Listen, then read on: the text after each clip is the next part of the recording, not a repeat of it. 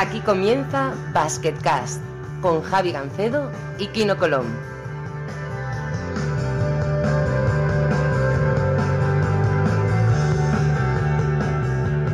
Hola a todos y bienvenidos a un episodio más de Basketcast. Soy Javi Gancedo, como siempre, con nosotros está Kino Colón. Kino, muy buenas. ¿Qué tal? Muy buenas, ¿cómo estamos? Bien, aquí estamos. Eh, mañana tenéis partido importante, ¿no? Y bueno, antes de empezar el programa, creo que hay una cosa más importante que decirte, ¿no? Vamos a ver, bueno. Felicitarte desde Basket casi de todos los clientes, seguro que también te felicitan. Eh, bueno, felicitarte por tu, por tu cumpleaños y que es un día especial hoy. Gracias, gracias, gracias. Bueno, vamos a presentar a nuestro invitado, Dani, Dani Arrazola, muy buenas. Muy buenas, muchas felicidades. Muchas gracias, que, que, hoy es un día grande dentro, de, dentro del panorama baloncestístico y sobre todo pues con un personaje como tú. Gracias, gracias, gracias. ¿Qué puedo decir? Eh? Son, muchos, son muchos años ya, tío. No, no lo llevo bien, pero bueno, la verdad es que me cuidan mucho y eso, y eso está bien. Bueno, eh, abriendo temas, eh, el motivo por el que tenemos a Dani, eh, bueno, aparte de que es un árbitro internacional de, de, lo mejor que hay, es hablar un poquito de su cara B. Y, eh, no mucha gente sabe que, que Dani tiene una, una organización no, no, gubernamental que se llama Holistic Pro Africa. Y bueno, y, bueno, acabas de volver de Etiopía, de hecho, ¿no? Efectivamente, llegué el lunes de Etiopía, hemos estado una semana haciendo un proyecto muy bonito que se divide en dos partes. Una es un proyecto de baloncesto en el que damos tanto un clinic para los, los 30 mejores árbitros etíopes y al mismo tiempo también un programa de formación para niños eh, con entrenamiento de baloncesto que dirige Iñaki de Miguel. Y luego, aparte, pues tenemos una clínica de fisioterapia para la rehabilitación y recuperación de niños con problemas derivados de la mala praxis del parto, niños con espina bífida, etcétera. Entonces, pues la verdad es que ha sido un proyecto muy bonito. Sí, has estado además varios días y bueno, hasta he visto un vídeo que luego intentaremos poner en redes sociales que es eh, eh, pues todo el mundo allí cantando el himno de la Euroliga antes de un partido, ¿no? Ah, sí, sí, sí. eh, jugamos un partido contra, eh, bueno, allí se llaman Avesas, a los Avesas contra, contra los Farangi, los Farangi son los extranjeros, y entonces pues jugamos Pablo Llanes, Iñaki de Miguel, eh, mi hijo, el hermano de Pablo, Rafa Llanes y yo, contra un equipo de, de los mejores jugadores de allí de Bucro, y la verdad es que estuvo muy bien el partido y, y al, al, hacer la presentación, porque había bastante expectación allí en el campo y tal, pues nos pusimos a cantar el himno de la Euroliga como si fuera un partido de Euroliga. La verdad es que estuvo muy curioso. Kino, tendrás preguntas, supongo, ¿no? Has estado un poquito ojeando lo, lo, que hace la ONG de Dani, ¿no? Sí, la verdad es que lo he estado ojeando y bueno, me parece muy interesante. Al final, eh, siempre cuando, desde nuestra posición de un poco de privilegiados, de que estamos haciendo un poco lo que nos gusta cuando podemos ayudar y que a la gente que no ha tenido tantas facilidades como nosotros, pues bueno, siempre es algo muy bonito. Yo creo que como persona eso pues, eh, te enriquece muchísimo. Eh, y bueno, pues eh, un poco saber las experiencias que él ha tenido allí, pues eh, qué es lo que yo creo que lo mejor que puede haber allí es sacar una sonrisa o ver cómo, bueno, pues, cómo tus esfuerzos al final se van dirigidos a, a mejora pues, de, de, alguien de ahí pues, que no tiene tantos medios como nosotros pero bueno, ¿cuál diría que es el lado más eh, positivo de, hacer todo esto? Pues mira, hay, hay muchas cosas, la verdad es que todo es positivo. Eh, lo que pasa es que cuando, cuando nosotros nos planteamos el, el hacer una ayuda en una ONG de este tipo, eh, te piensas que, que, vas a darle mucho y que, y que prácticamente vas como de salvador de algo. Y bueno, al fin y al cabo nosotros eh, con la ayuda de la CD hemos llevado 100, 100 equipaciones de árbitros, hemos llevado material médico, hemos llevado eh, un poco de todo. Eh, hemos impartido una serie de clases y charlas técnicas muy buenas y tal, pero sinceramente lo mejor de todo es que al final nosotros recibimos mucho más que, mucho más que ellos. Porque vivir esa experiencia allí, viendo la cantidad de necesidades que tienen, viendo los problemas que tiene el país, eh, viendo la escasez de agua, de comida, de bueno, de, de, todas las necesidades básicas que nosotros tenemos más que cubiertas y que apenas eh, siquiera pues eh, caemos en el día a día de, de, las facilidades que tenemos, pues ver aquello, vivirlo en directo y que ellos te reciban diariamente con una sonrisa, pues sinceramente vuelves que dándote cuenta que al final son ellos los que te dan a ti, no tú a ellos. Eh, viendo fotos, eh, bueno, se ve que hay tres personas más famosas que el resto, son tú, Mateo Ramos, Iñaki de Miguel. ¿De dónde sale la idea? ¿Sale de vosotros o lo propone alguna persona externa? Pues mira, la historia mm, procede de Pablo Llanes, que es un antiguo oficio del Real Madrid, que tiene una clínica, una clínica de rehabilitación en, en Madrid. Y, y, yo es que ni lo conocía, la verdad. Yo ni me, vamos, ni me acordaba de él o no, porque me imagino que coincidir sí que he debido coincidir con él en alguna etapa, porque yo ya tengo más años que, que el baúl de la Piquet, pero, pero la verdad es que yo no lo conocía personalmente. Entonces, un día me llama Mateo Ramos y hace ya un par de años y me dice, oye Dani, eh, necesito que me mandes a Madrid todas las equipaciones que tengas antiguas tuyas y tal, que me las voy a llevar para una ONG. Digo, bueno, pero Mateo, ¿para qué exactamente? Dice, no, mira, te explico, una ONG que se llama Holistic Pro África, que Pablo Llanes, que me voy a Etiopía porque él eh, montó la clínica de fisioterapia porque él hace 10 años fue a Etiopía en un momento difícil de su vida en el que quería un poco pues eh, conocer otros mundos y conocer todas las problemáticas que hay, que hay ahí en, en África y tal, y contacta con el padre Olara en una misión que se llama San Mary Mission, va a verlo y como él tiene un hijo con, con espina bífida, eh, pues, pues la sensibilidad que tienen ellos de, de, vivir la enfermedad tan de cerca, se da cuenta de que no ve a niños con esos problemas por la calle. Le pregunta al padre Olara y dice, oye, ¿qué pasa aquí que no hay niños con problemas de deficiencia física? Y le dice el padre Olara que sí que los hay, pero que por la religión que ellos practican, pues que entienden que eso es un castigo de Dios y entonces pues vuelve de, allí de África pues totalmente roto eh, ante, ante bueno, la, crudeza de lo que ha vivido. Con lo cual eh, empieza a darle vuelta a la cabeza y decide montar una clínica de fisioterapia allí en la ciudad de Bucro, en las montañas del Tigray. Al mismo tiempo, como él es un enamorado del baloncesto, empieza eh, y hace varias visitas allí a Bucro y tal, y, juega con un equipillo de baloncesto de allí, y se da cuenta que los árbitros pues tienen eh, bastantes carencias en cuanto a nivel técnico y teórico. Y entonces, como tenía amistad con Mateo Ramos, un día se lo encuentra por la calle y le dice, oye Mateo, te tienes que venir conmigo a, Etiopía a darle una charla a los árbitros y tal. Entonces, cuando Mateo finalmente accede el año pasado a ir a darle esta charla, es cuando Mateo a mí me pide las camisetas, claro, y cuando Mateo a mí me cuenta el, proyecto, le digo, pues mira, Mateo, yo te doy las camisetas, pero las camisetas te las doy y te las llevo yo, porque yo quiero vivir esto. Cuando se lo comento a Mateo, pues Mateo rápidamente se pone en contacto con Raf, con, Pablo, le, le comenta todo esto y entonces pues Pablo eh, queda conmigo un día en Madrid, nos conocemos personalmente, me cuenta toda su historia, yo me enamoro 100% eh, tanto del proyecto como de su persona, porque Pablo es una persona realmente espectacular y, aparte de, tan dinámica y tan viva, pues tan llena de solidaridad, de solidaridad y, de, y de cariño a los demás.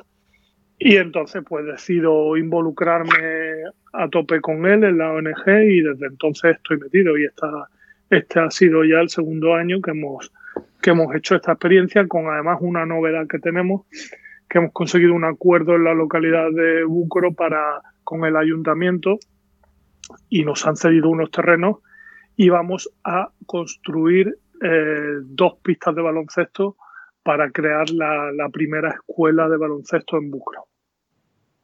Así que este es un poco por encima el proyecto. Muy, muy interesante, Kino. Verás que el mundo del baloncesto es muy solidario. Eh, no solamente por esa ONG, hay mucha gente haciendo muchas cosas, ¿no? Eh, incluso en su tiempo libre, incluso durante la temporada. Sí, la verdad que sí. Aparte, eh, dio la casualidad de que, bueno, sabemos todos que, bueno, los hermanos Gasol, por ejemplo, son los que más a la luz salen.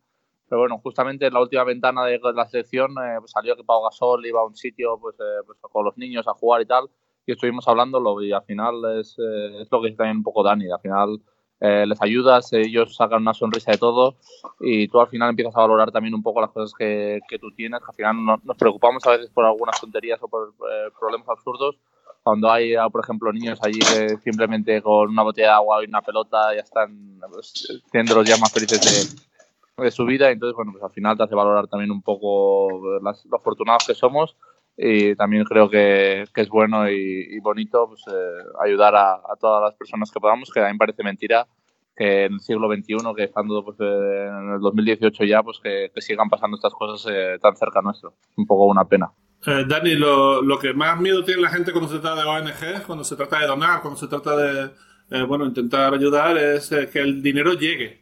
Y vosotros, de hecho, vuestro eslogan es la ayuda que llega y tenéis total transparencia, ¿no? Es una ONG pequeña, pero se garantiza que todo lo que entra va, va directamente a, a lucro, ¿no? Totalmente. Bueno, eh, es tan, tan pequeña que la formamos eh, seis, siete personas y, bueno, y intentamos, principalmente contamos con la ayuda de todos, de, familiares y de allegados. Eh, vamos, de hecho, hace muy poquito mi madre, incluso mi madre ya la tenemos ahí aportando mensualmente una pequeña cantidad. Y, y lo bueno es que nosotros podemos trasladar y, podemos a, hacerle ver a la gente que todo ese esa aportación que dan, pues la llevamos nosotros personalmente allí y, y la materializamos en, tanto en tanto en materiales como en proyectos que, que, estamos nosotros involucrados. Y creo que eso es muy importante, ¿no? Sí, estoy, completamente de acuerdo. Y en fin, bueno, eh, la verdad, eh, por ejemplo, hay otro, hay otro caso que es el de Bruno Cherella, que eh, lo conoceréis, un jugador de, que estaba en Armani Jeans Milano.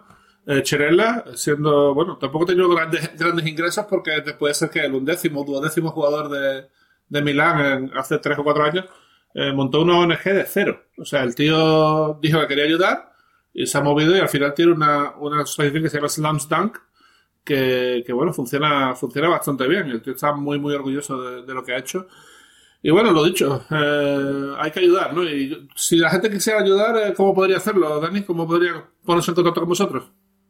Es bastante fácil. Eh, si entras en la web de la ONG, que se llama Holistic Pro Africa, eh, con H, H y la primera I es Y, terminado en C, Holistic.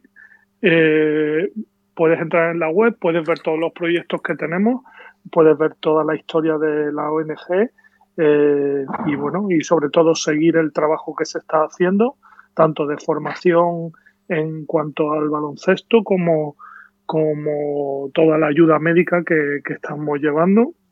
Y hay un apartado que es colabora con nosotros, en las que bueno, las personas pueden hacer bien una aportación eh, de una cantidad determinada o eh, dividirlo en mensualidades y, y, tener una aportación anual, ¿no? Dividido en mensualidades. Yo, a todo aquel que, que en algún momento se haya planteado eh, hacer una ayuda de este tipo en alguna ONG, yo eh, le animo y le recomiendo que, que le eche un vistazo, pues porque como ya te he dicho, eh, por supuesto sin menospreciar a ninguna, porque creo que, que, hay muchísimas, muchísimas ONG haciendo un trabajo excepcional.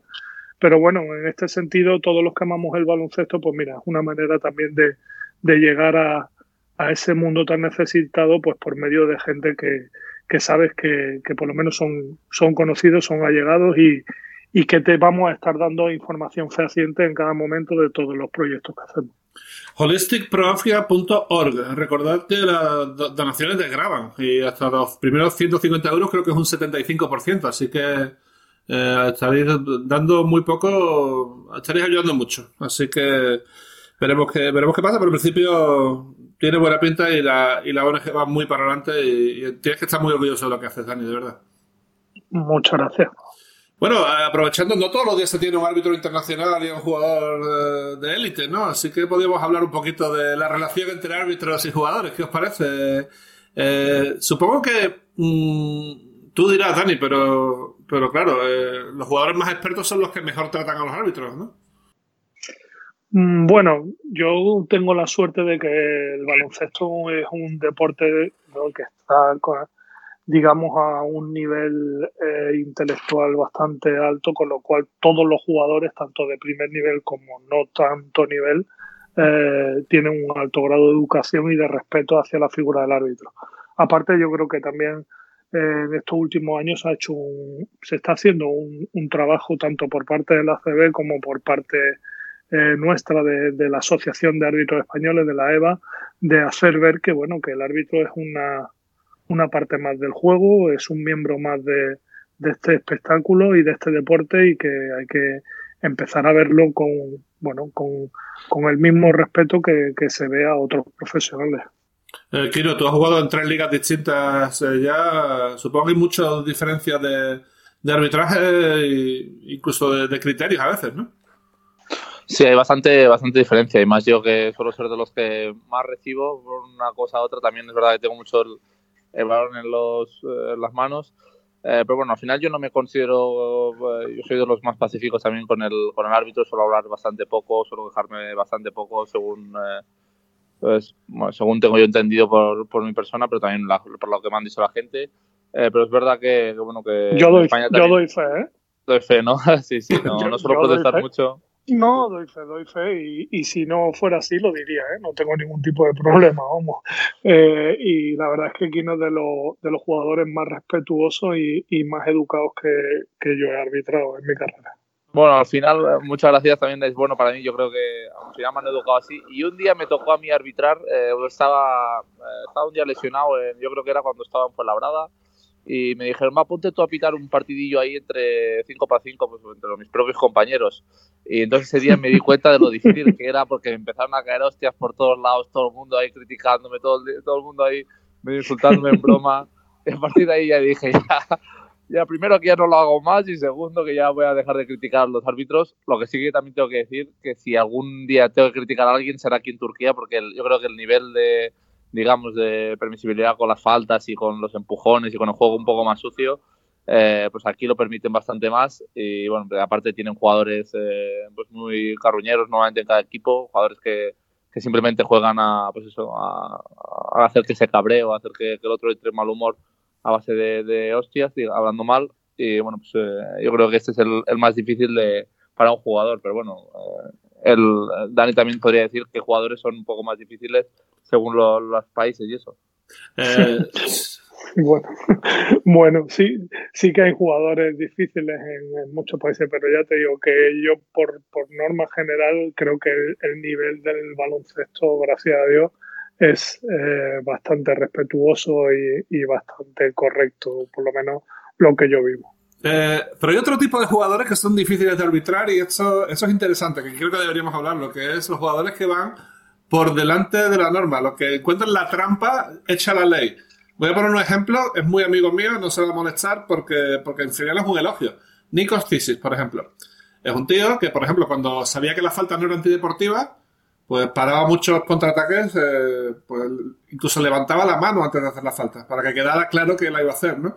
Y cuando cambió la norma, eh, también encontró algún tipo de ventaja. Yo creo que esos jugadores son los que hacen evolucionar el juego y a la vez son los más difíciles de arbitrar, porque los tíos saben perfectamente dónde está la ley y hasta dónde se pueden pasar, ¿no? Pues bueno, evidentemente sí, además eh, eso nos hace también a los árbitros que tenemos que reciclarnos continuamente, porque eh, independientemente de que las reglas evolucionan, los jugadores evolucionan todavía más rápido que las reglas. Y nos encontramos pues que a lo largo de la temporada ya aplicando normas nuevas, hay que ir adaptando esas normas nuevas y montando otras eh, adicionales eh, porque ya ha habido jugadores que han sacado ese, esa pequeña ventaja de una norma ya que, se acaba de implantar. ¿no? Entonces, bueno, eso yo creo que dice mucho y muy bien de, de la riqueza que tiene nuestro baloncesto y de la y de las múltiples variantes y posibilidades que, que le permite a los jugadores eh, al fin y al cabo, pues bueno, hacer su juego e intentar sacar el mayor provecho dentro de, de las normas. Yo ahí, yo ahí sí que tengo algo, yo creo que estoy ahí un poco en contra de lo que has dicho tú, Javi. No, no te suelo llevarte mucho a la contraria, pero yo creo que, por ejemplo, que este tipo de jugadores, eh, al final, cuando hacen una cosa, saben más o menos lo que les puede pitar. Yo creo que es peor los que hacen una falta que es clarísima, que todo el mundo lo ha visto, y ellos no entienden y van a protestar ahí como un loco. Yo creo que esos son al final los peores para un árbitro e incluso para un compañero. Yo cuando hay alguno que te hace una falta que es casi antideportiva, la protesta eh, porque no, no sabe las reglas, yo creo que es casi peor. O bueno, el típico americano hace 5 o 6 años que no entendía todo el rato que hacía pasos cada, con cada salida en contraataque y tal, pues esos al final eran los que más nerviosos a mí me, me solían poner. Al final los jugadores inteligentes yo creo que, que, van un paso por delante o que intentan ir un paso por delante. Al final yo creo que ese juego con el árbitro también es, bueno para el deporte y hace que, que los dos acaben mejorando y que las reglas pues también se vayan adaptando. Estoy, yo, estoy, yo estoy de acuerdo y sobre todo eh, quiero puntualizar una cosa. Eh, esos jugadores que, como, como dices tú, Javi, que, que, van un paso por delante, normalmente son jugadores que realmente se saben las normas, porque desgraciadamente hay muchos jugadores que no se saben las reglas de baloncesto. Y durante los partidos te piden cosas que, que son inexistentes o que están totalmente obsoleta. Y yo creo que ahí es lo que se refiere Kino, que es un jugador muy inteligente y muy, muy capaz en la pista y que además sabe interpretar muy bien las reglas y es lo que les pone nervioso cuando ven que sus propios compañeros o miembros de otro equipo eh, piden cosas que, que, están totalmente fuera de lugar. O sea, yo, yo, he llegado a perder un partido con Hospitalet porque quedando eh, nueve segundos recuperamos un balón y el base americano que teníamos allí empieza a pedir tiempo muerto desde el suelo, no se lo dan, no se lo dan, se cabrea, tirar la bola tal, no nos da tiempo de tirar y perdemos el partido porque está cinco segundos protestándole al árbitro que es tiempo muerto, tiempo muerto. Entonces eso, esas cosas, claro, a un jugador que, que sabe las, las reglas pues se pone nervioso, la verdad. Bueno, pero y, y, hay cosas también más simples. Por ejemplo, hay una, una norma que la piden muchísimos jugadores, pero no solo jugadores, la piden jugadores, la piden entrenadores, la pide el público y es eh, cuando se hace una falta y a continuación hay otro, otro toque hacia el balón o hay otra, otra segunda falta. Y todo el mundo entiende que la segunda falta es antideportiva. Y no es así. Para que la segunda falta se sancione como antideportiva, tiene que ser una falta antideportiva per se. O sea, que haya una primera falta y que la segunda falta sea un agarrón o que haya un intento de no jugar el balón o un golpe violento o algo así. Si el jugador va a jugar el balón y comete una segunda falta normal, pues como ya se ha pitado una primera falta, la segunda se obvia. Y esto, pues, a mí me sorprende que es que hay muchísimos jugadores que no lo saben y que te piden siempre la segunda falta como antideportiva, cuando no es así. Ah, también hay otra situación que es cuando, eh, digamos, hay un rebote, alguien palmea la pelota hacia afuera, pasa la línea de medio campo y alguien que está atacando la coge y pide en campo atrás. Esto lo, lo, protesta muchísima gente en el público y hay incluso jugadores que lo protestan y yo no lo puedo entender porque eh, pasa cada año. Eh, es obvio que, que, cuando se palmea un balón después de un tiro a cesto no hay control de balón. No haber control de balón, puedes coger el balón tanto en pista delantera como en pista trasera. Pero bueno, eh, como ya te he dicho, eh, desgraciadamente, bueno, las reglas eh, evolucionan mucho y a veces pues no nos actualizamos con, con Nos sorprenderíamos, nos sorprenderíamos saber toda la cantidad de jugadores que se dedican a esto y que no acaban de saber del todo la, las reglas, la gente que quedaría parada. Sí, totalmente. Yo, yo, yo, me había prometido no hablar de campo atrás con Guerrezuelo, pero al final eh, lo he hecho. bueno, ¿qué me, vamos lo, a hacer? Me lo, he tomado, me lo he tomado de una manera deportiva. ¿no? Sí, no, hombre, no era, no era ese tipo de campo no. No, Bueno, eh, hay otra cosa también que es, eh, hay entrenadores que son verdaderos activistas a la hora de intentar cambiar las normas para mejor. Y el que más, estaréis de acuerdo, sobre todo tú, Dani, que lo conoces bien, es Aito García Reneses. Aito García Reneses está obsesionado con la mejora de, de, las normas del baloncesto. Y de hecho, gracias a él se creó una comisión en la Euroliga que pertenecen árbitros, entrenadores, eh, incluso algún directivo, para intentar mejorar el juego y proponer a FIBA, que es quien cambia al final las normas o no las cambia, pues eh, mejoras en el juego. Esto también es un paso adelante y creo que es interesante, ¿no? Pues sí, la verdad es que Aito siempre ha sido eh, precursor en muchas cosas y entre ellas el es un gran estudioso de las reglas. Yo recuerdo uno de mis primeros partidos con él que, que eh, cuando no, no me protestaba, sino cuando me comentaba una jugada me decía el artículo y la norma de la jugada. y, eso, y eso me sorprendió, me sorprendió eh, llamativamente. También yo una vez para, para quedarme como entrenador le dije un artículo y una norma que no existía. O sea, que, y, y, el, y, el, y el hombre se lo tragó, claro, no se la sabía. Eh, pero bueno, al fin y al cabo como hemos dicho, eh, nuestro baloncesto es muy rico y va evolucionando mucho y personas como Ito han contribuido muchísimo a esta evolución. Eh, recuerdo también aquel, aquella situación en la que creo que era Ricky Rubio que para sacar de fondo y mm. no contabilizar los segundos tocaba el balón con el pecho sin control para dejar pasar el tiempo cuando quedaban más de 25, 26 segundos para cada el partido y para poder agotar la posesión, pues pasaba dos segundos sin control de balón y luego cogía eh, el control del balón. Y esto fue, eh, creo que fue impulsado también por, por Aito en su momento. Y de hecho tuvieron que cambiar la regla y poner que a partir de que hubiera cualquier toque de balón en pista, empezarían a contar los 24 segundos. Eh, Kino, tú que tienes que sufrir las nuevas normas, supongo que una evolución y creo que es bueno para todos el tema del cambio de la regla de los pasos, ¿no? El paso cero, no sé si a ti te ha venido bien porque tú hacías pocos pasos, pero, pero creo que ha mejorado el juego la velocidad del juego, ¿no? Yo creo que sí, que ha mejorado el, el juego, pues eh, al final se, premia más el espectáculo.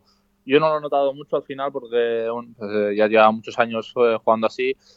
quizá los jugadores europeos nos ha venido un poco peor porque esto beneficiaba un poco más a los americanos, pero al final yo creo que es por el bien de, del baloncesto y bueno, al final estas cosas están para, para aceptarlas y yo creo que todo lo que sea bueno para el juego ofensivo también ayuda mucho. Yo creo que Claro, amiga, si tuviera que cambiar alguna, si, si me tuvieras que preguntar alguna, yo creo que quizá eh, pues la prueba que hicieron en ACB me gustó, la de ensanchar un metro mm. eh, las, eh, las, líneas de banda, pues no me parece nada mal.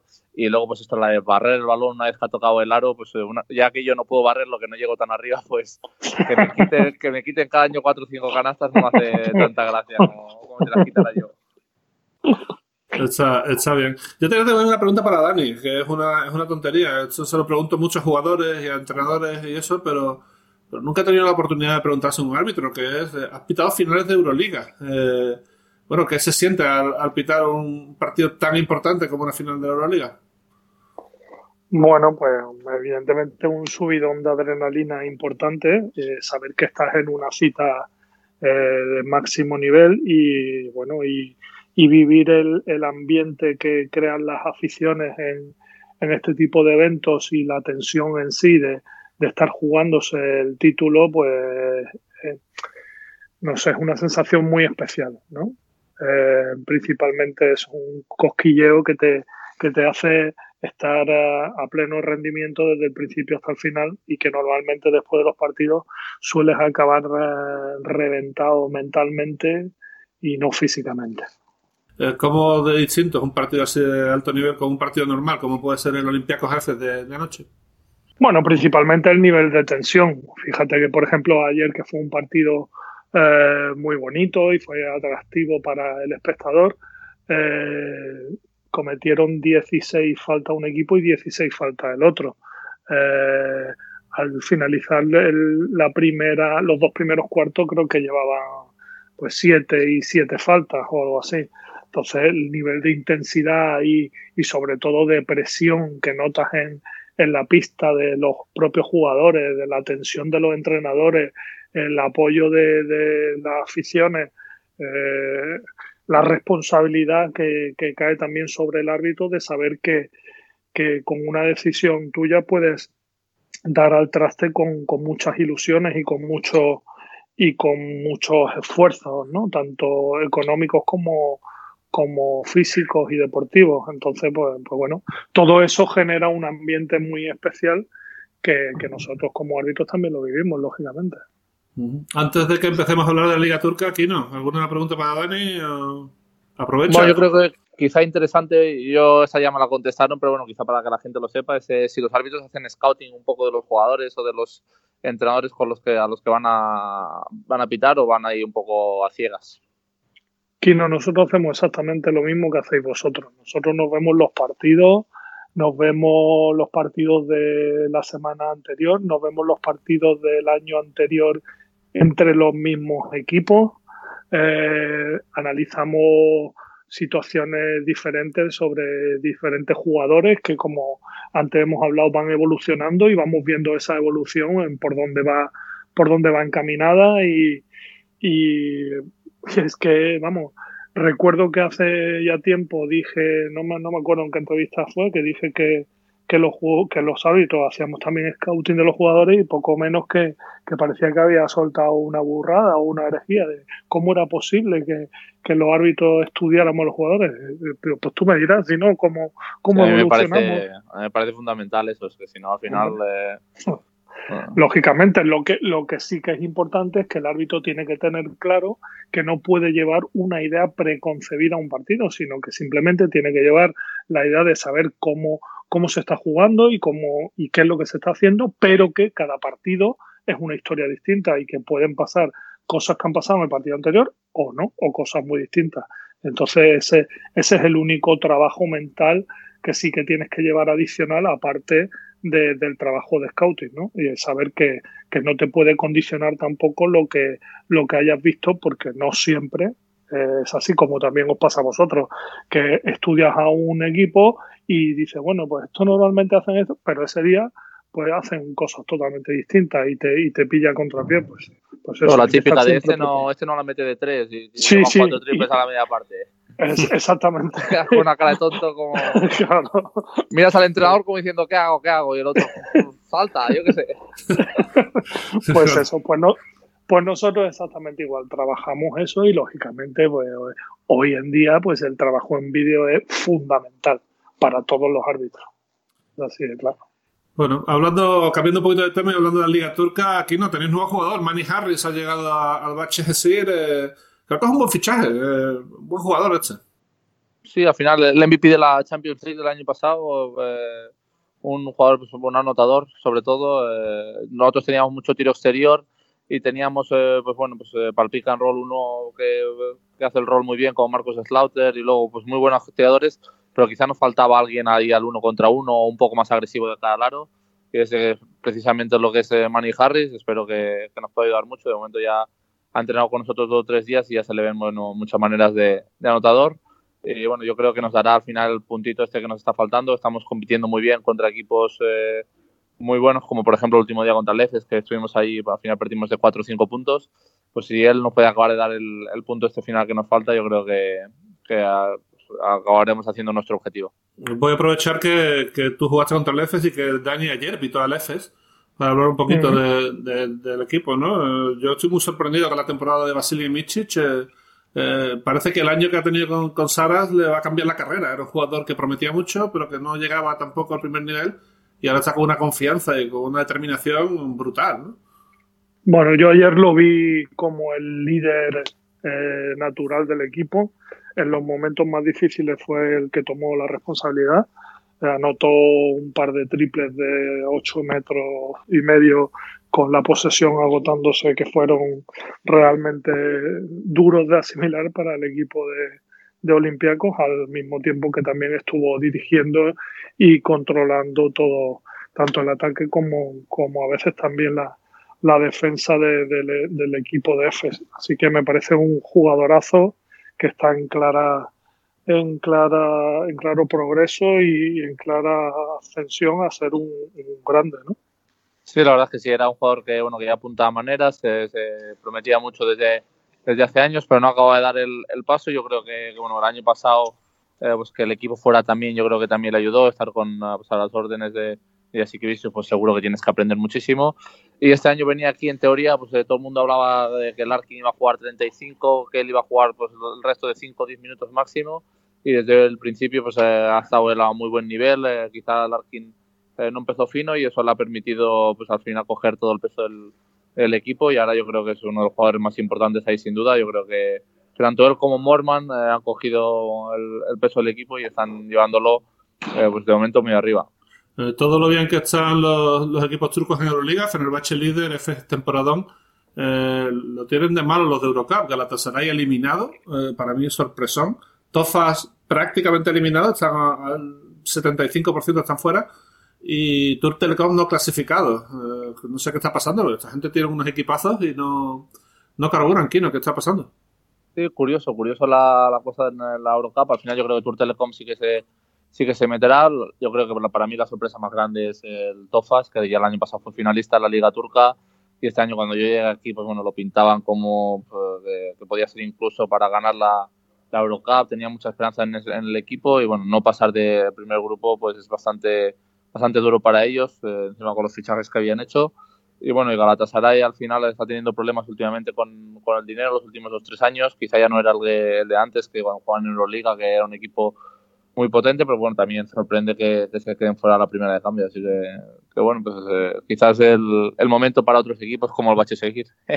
esperemos, esperemos, eso, eso esperamos. Eh, Dani, eh, bueno, al final los árbitros hacen Euroliga y Eurocup muchas, muchas, muchas semanas. A ti te pasa prácticamente casi todas las semanas. el tema de los viajes también lo, lo llevarás a veces bien, a veces mal, ¿no? Bueno, eh, los viajes lo, llevas porque no, no te queda otra. Lo que pasa es que, bueno, tenéis que tener en cuenta que los árbitros eh, no jugamos en casa nunca. Entonces eh, es un poco multiplicar por dos el, la rutina de viaje que tiene cualquier jugador, ya que ellos tienen la posibilidad de jugar un partido en casa y otro fuera, pero nosotros son todos fuera. Así que imagínate el, estrés que eso te, lleva a que, bueno, muchas veces tienes que empalmar desde un partido de Eurocup con otro de Euroliga, con el de la Liga CB, con otro de, de Euroliga que se juega en martes, con otro que se juega en viernes y con otro de la Liga CB. Hacer, pues eso, siete partidos sin llegar a, sin pisar tu casa. ¿no? Pero bueno, eh, es el ritmo que pide la competición y, y yo no me quejo.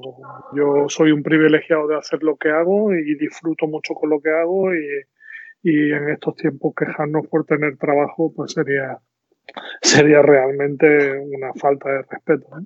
Sí, esto pensaba yo un poco cuando estaba en, en Kazán y veías un árbitro español que al final te alegras ver un poco la, una cara pues, conocida, una, pues yo llevaba tres años fuera de la TV, al final pues bueno, siempre, siempre alegra, pero por dentro pensaba, vaya viaje que se ha tenido que pegar este para, para venir hasta aquí, para luego quizá ir a Gran Canaria o lo que sea.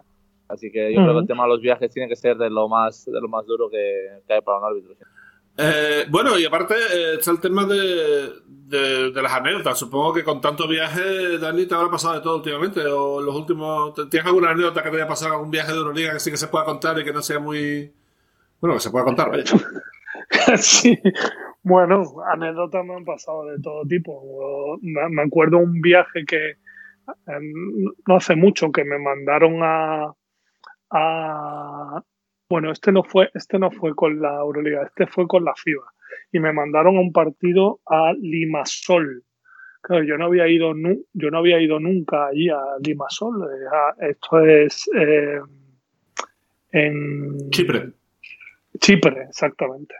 Y entonces, bueno, pues yo me monto en el avión, como es de costumbre, me suelo quedar dormido al, vamos, a los 20 minutos de despegar. Y, y de pronto, bueno, pues aterrizamos, claro, aterrizamos en el aeropuerto. Y claro, yo miro, yo no conocía el aeropuerto, veo que, que el, el, pasaje se baja, pues lógicamente yo me bajo. ¿no? Y, me voy allí a la terminal y empiezo a mirar. Normalmente vienen a recogerte o hay alguien esperándote para llevarte al hotel y tal. Y allí empiezan a pasar los minutos y no y allí no, no venía nadie. Hasta que se acercó una chica de un, de un rentacar a mí y me dice, mira, perdona, ¿qué estás esperando? Y le digo, pues mira, es que soy el árbitro del partido del Limasol contra, no recuerdo qué, creo que era el Pau de, de Salónica. Eh, y, y bueno, y estoy aquí, no viene nadie a recogerme. Dice, pero, pero el partido del Limasol, dice, no, pero es que tú no estás en Limasol, tú estás en, en la Arnaca. Digo, ¿en la Arnaca? Digo, ¿y qué hago yo en la Arnaca? Dice, no, es que el avión que va a Limasol hace una escala en la Arnaca. Entonces, supuestamente cuando estaba yo frito, pues irían por el altavoz que hacían una escala técnica que se tenían que bajar y volver a subir. claro, yo, me, yo no me enteré, yo me bajé y allí me quedé dando vueltas por el aeropuerto esperando que me recogieran. Al final tuve suerte, al final tuve, pues claro, el avión salió para, para luego para Limassol y yo ni me enteré. Y al final tuve suerte que la chica, eh, que era muy amable, contactó con el presidente del club y entonces me, me pusieron un taxi para hacer 200 y pico kilómetros y, llegar a la ciudad. En fin, cosas de esas me han pasado unas pocas. A mí también, mira que viajo poco por trabajo, pero una vez me pasó esto, que tenía que ir de Riga a Copenhague y de Copenhague a Barcelona. Y me quedo dormido porque el vuelo de Riga a las 6 de la mañana eh, y me despierto y dice, bienvenidos a Kaliningrado. Y yo, ¿qué? Yo, no sabía, ni, digo, pero ¿esto dónde está, tío? Digo, esto Kaliningrado será Rusia. Empecé a mirar la, la típica revista esta que te dan con los destinos. Empiezo a buscar digo, ¿esto dónde está, tío? Y no sabía yo que es un, trozo, es un trozo de Rusia que hay entre Polonia y Lituania, que lo tienen ahí por motivos estratégicos. Y lo mismo, me bajé, de me bajé del avión y no me tocaba bajarme, ¿no? Yo llegué allí, empecé, bueno, tuve que volver corriendo, me paró la seguridad, yo primero explicándolo en, inglés, después ya cabreado en, castellano, ellos hablando ruso, claro. Al final subí de milagro, pero si no yo a coger ese avión, yo creo que todavía estaría allí. O sea, terrorífico, ¿eh? En fin, cosas que, cosas que pasan. Eh, ¿Os parece si pasamos a preguntas? Que tenemos unas cuantas. Eh, la, gente, la gente ha aprovechado que está aquí Dani y, hay muchas hay muchas preguntas. Por ejemplo, hay alguna que ya hemos contestado. Hay una, Javi Roloff nos ha preguntado sobre cómo preparar el partido. Esto lo, ha preguntado Kino antes. Eh, pregunta, Enrique Marcote pregunta si la nueva falta técnica es muy poco, muy poco castigo. A mí me lo parece, dice.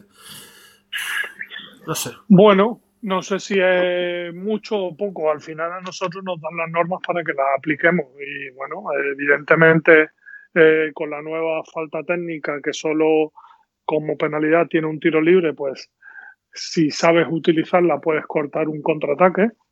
Eh, pero bueno, también te arriesgas a que, a que eh, con la siguiente falta técnica te vayas a la calle. Entonces, porque en eso también han cambiado las normas. Entonces, bueno, yo creo que que todo tiene una parte positiva y una parte negativa y bueno, me imagino que los jugadores y los entrenadores tienen más capacidad para evaluar eso que yo. Yo al fin y al cabo lo único que hago es aplicar las normas que me dicen y, y, intentar ser lo más ecuánime posible, lógicamente. Obviamente. Eh, José Manuel Vicente dice, tengo la sensación de que hay poca comunicación entre el estamento arbitral y los aficionados a la hora de explicar por qué se pita una cosa u otra, a la hora de reconocer errores. No sé si me explico, parece todo muy hermético y ayudaría a entender la labor arbitral. ¿Tú estarías a favor de, lo que hacen, por ejemplo, en, la NFL, de que el árbitro tenga un micrófono y explique qué, ha pitado? Pues mira, yo todo aquello que ayude al aficionado a entender mejor el baloncesto y a y no solo al aficionado, sino a todos los amantes de este deporte a entender mejor el baloncesto, yo estaría dispuesto y estaría encantado. Y en eso sí que estoy de acuerdo, que tal vez hemos, el, mundo arbitral ha, estado muy opaco al público en general durante mucho tiempo, pero te repito que también es una, es una de, de nuestro, es uno de nuestros objetivos ahora en, la EVA, en la Asociación de Árbitros Españoles, pues dar un poco más a conocer la, la, tanto la vida personal de los árbitros como la vida profesional y, y bueno, intentar también trasladar todo, mm, todas las circunstancias del juego que, que generen controversia y duda hacia los aficionados. Entiendo.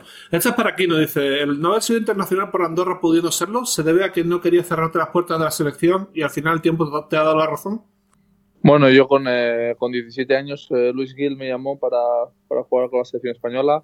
Eso era pues, eh, un sueño que tenía desde, desde pequeño. Pues, yo desde que, que, nací ya tenía el, pasaporte español y al final, pues bueno, ante esa oportunidad, pues decidí, como era menor, aún podía elegir un poco dónde, dónde podía o quería jugar y pues elegí la selección española y bueno, pues por suerte he podido ser internacional absoluto. Esperemos también que pueda llevarme algún eh, torneo de verano ya pues cuando puedan estar eh, todos, que eso sería pues ya lo máximo yo creo que para cualquier deportista eh, y más español con el nivel que tiene España, así que bueno, nunca me, me, he arrepentido de esta decisión.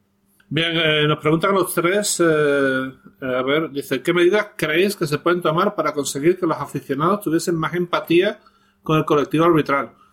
Yo creo que lo, que hemos hablado un poco antes, ¿no? El conocimiento de las normas, si las normas fueran más vox populi, si hicieran las ligas, incluida la Euroliga, un esfuerzo para que se sepa exactamente qué se pita y por qué se pita, pues la gente supongo que tendría más empatía con los árbitros, ¿no? Bueno, yo también creo que depende de, de qué países o en qué, pues, eh, incluso en qué ciudades, algunas que entienden más baloncesto, hay otras que pues, simplemente van ahí a criticar a todo el mundo o a criticar al equipo contrario, hay otras que son más respetuosas. Al final yo creo que eso forma parte del deporte y sí que estoy de acuerdo en que quizá pues bueno eh, pues bueno eh, aplicarle más al, aficionado por qué se pita una cosa o que se ha pitado pues podría ayudar pero al final estas cosas son parte del deporte y también son bonitas pues que ir a un campo y que te piten los 10.000 pues eh, también tiene su, su emoción y, su qué o sea que hay cosas que no deberíamos tampoco cambiarlas eso eso es precioso sobre todo cuando te pitan siempre no, pero. pero eh, que hagas, ¿no? Eh, ¿Qué, tío, más gracioso, como a ti te pitan una sí, una no. Pero a mí es que me pitan siempre. No, pero, pero hay, hay bastante unanimidad. No sé, esto es bueno, ¿eh? No sé si con los. Eh, con los árbitros pasa lo mismo, pero con los jugadores nadie quiere jugar a un campo vacío. Prefieren jugar con 10.000 tíos, digamos, pitándote que, que jugar en un sitio los, los árbitros tampoco, créeme. O sea, yo prefiero un campo con 15 o 20 mil personas gritándome que un campo vacío. Evidentemente me motiva mucho más. Claro, lógico. ¿eh? Eh, bueno, mm. también te, te preguntan a ti, Dani, si has jugado baloncesto o te apuntaste árbitro porque te molaba directamente ser árbitro. Pues no, yo fui jugador de las categorías inferiores del Caja de Ronda, el antiguo Unicaja, y estuve jugando siete años en categorías inferiores. Tuve una oportunidad para fichar por un equipo de segunda división, pero, pero entendía que mi carrera como jugador se había agotado y me fui a Granada a estudiar educación física y fue mi hermana, que era anotadora, la que puso mucho empeño para que me metiera árbitro y, y los fines de semana volviera de Granada a Málaga para estar juntos e ir a los partidos juntos y tal. Yo al principio la verdad es que me, vamos, un poco menos que me, que me descojoné de la risa, porque dije, está chalado, yo que, voy a hacer yo árbitro, hombre, y que va.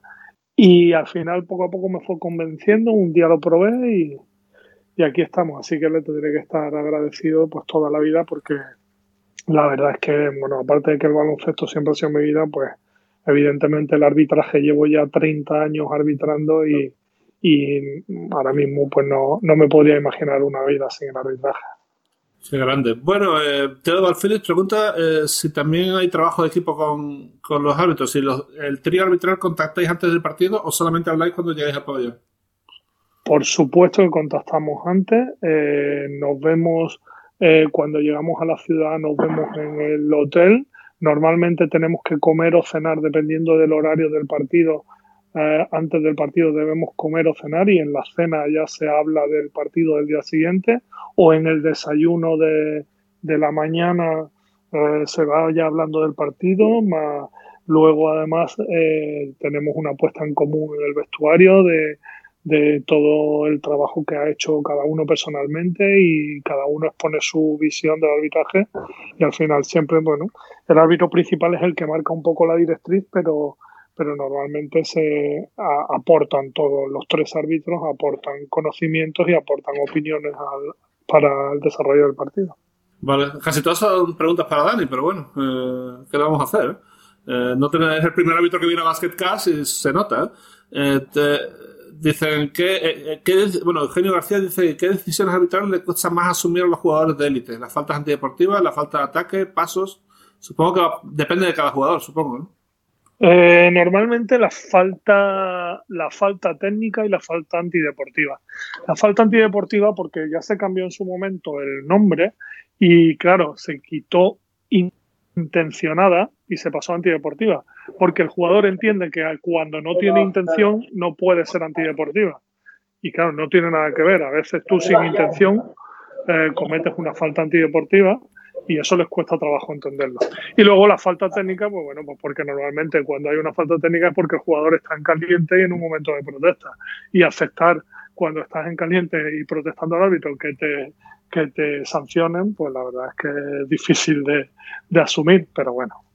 Pero la verdad es que tampoco, tampoco se generan muchos problemas en ese sentido. Eh, Tienes muchas preguntas sobre qué jugadores te gusta arbitrar o cuáles son más protectores. Todo esto lo estoy obviando porque tampoco es plan de dar nombres.